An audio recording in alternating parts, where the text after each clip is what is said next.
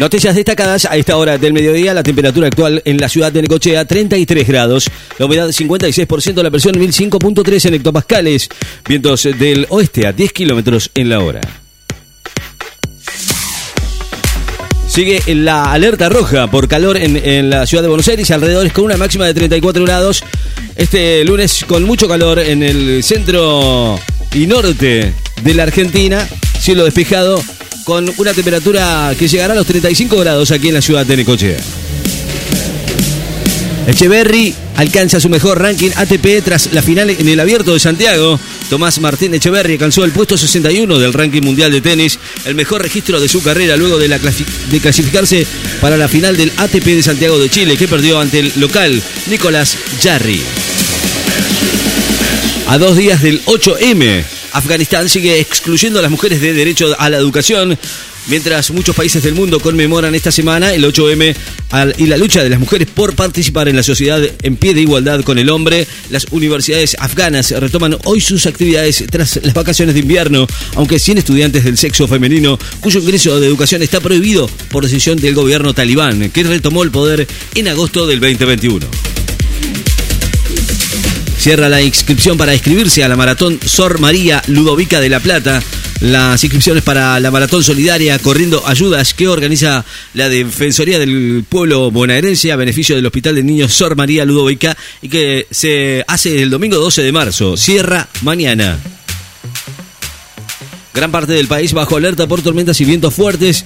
Nueve provincias están bajo alerta por tormentas que pueden estar acompañadas por intensas ráfagas, importante actividad eléctrica y ocasional caída de granizo, mientras que otras tres en la Patagonia estarán afectadas por fuertes vientos, según el Servicio Meteorológico Nacional.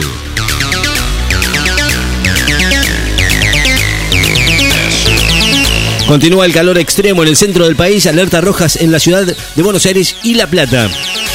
Se mantienen hoy las alertas rojas por temperaturas extremas por calor para Ciudad de Buenos Aires y La Plata y alrededor, mientras continúan bajo alerta naranja sectores de la provincia de Buenos Aires y Entre Ríos y con alerta amarilla localidades de cinco provincias del centro del país. La Secretaría de Comercio multó a la cervecería Quilmes por 389,56 millones de pesos. Ucrania envía mensajes contradictorios sobre Bakhmut a punto de caer en manos de tropas rusas. El ejército ucraniano planea reforzar sus posiciones en Bakhmut, epicentro de los combates con las tropas rusas en el este del país, según se informó el lunes. Eh, la presidencia de Ucrania en un momento de especulaciones sobre un posible retiro de las fuerzas de Kiev de esa localidad. Turquía reclama a la ONU hacer todo para que las sanciones a Rusia no afecten el pacto alimentario. La ONU debe hacer todo lo que esté a su alcance para proteger el llamado pacto alimentario de cualquier tipo de sanciones, planteó Changrajeran, miembro del Consejo de Seguridad de la presidencia turco. La justicia dispone nueve medidas de prueba por el incendio que causó el apagón del primero de marzo. El juez federal de Campana, Adrián González Charbay, ordenó la identificación catastral y nominal del terreno afectado por el incendio que derivó en un masivo apagón el primero de marzo último, además de requerir datos satelitales vinculados al área, entre otras medidas que prueban dispuestas en la causa.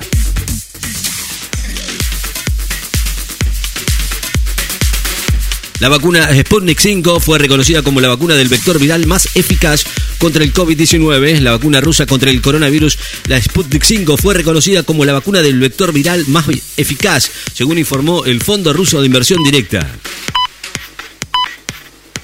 Comienza la fase previa de la Copa Sudamericana con participación de entrenadores argentinos. La Copa que inicia mañana su fase de clasificación a la etapa de grupos con la participación de los entrenadores argentinos Ariel Jolán y Luis Subeldía, el mando, al mando de la Universidad Católica de Chile y la Liga de Quito de Ecuador. Dybala respondió a los hinchas de la Juventus después del festejo del gol en la Roma. Paulo Dybala respondió a través de su cuenta de Instagram a las críticas e insultos de hinchas de la Juventus que se sintieron molestos por los festejos del gol de la Roma en la victoria de su ex club de Turín en un partido por la Serie A de Italia. Sindicatos quieren paralizar mañana Francia en rechazo de la reforma jubilatoria de Macron. Lluvias torrenciales en Indonesia provocaron 11 muertos y decenas de desapariciones. Al menos 11 personas murieron y decenas están desaparecidas tras las lluvias torrenciales y deslaves de tierras registrados hoy en una de las islas más remotas de Indonesia. Massa recibe este mediodía a bancos y aseguradoras para buscar acuerdos por el canje de deuda en pesos. Sergio Massa va a recibir a este mediodía a representantes del banco y compañías de seguros que operan en el país para buscar un acuerdo por un canje de la deuda en pesos. Bielorrusia condenan en ausencia a 15 años de prisión a una opositora exiliada. Un tribunal de Bielorrusia condenó hoy en ausencia a 15 años de prisión a la principal opositora, Svetlana Chignowaska, que está exiliada en Lituania a causa de la represión ejercida por el régimen de Alexander Lukashenko. Boluarte declara mañana ante la Fiscalía por la muerte de represiones y protestas. La presidenta de Perú, Dina Boluarte, deberá acudir mañana a la Fiscalía para ser interrogada en el marco de la investigación por su responsabilidad en las muertes durante la represión de las protestas que sacuden el país desde principios de diciembre. Croacia inicia un nuevo ciclo con Modric y otros 21 mundialistas del Qatar 2022. El director técnico de Croacia, Slato Dalic, convocó a los 22 futbolistas presentes en el Mundial de Qatar, entre ellos el veterano Luka Modric, de cara al inicio de las eliminatorias para la Eurocopa Alemania 2024. Una mujer y su hijo murieron mientras dormían al incendiarse una vivienda en Mar del Plata. Una mujer de 85 años y su hijo de 63 murieron esta madrugada como consecuencia de un incendio que se desató en su vivienda en el barrio San José de la ciudad de Mar del Plata. La temperatura actual en la ciudad de Necochea 33 grados 4 décimas, la humedad 55%, la presión 1005.3 en hectopascales. Vientos del oeste a 10 kilómetros en la hora. Noticias destacadas. En Láser FM. Estás informado.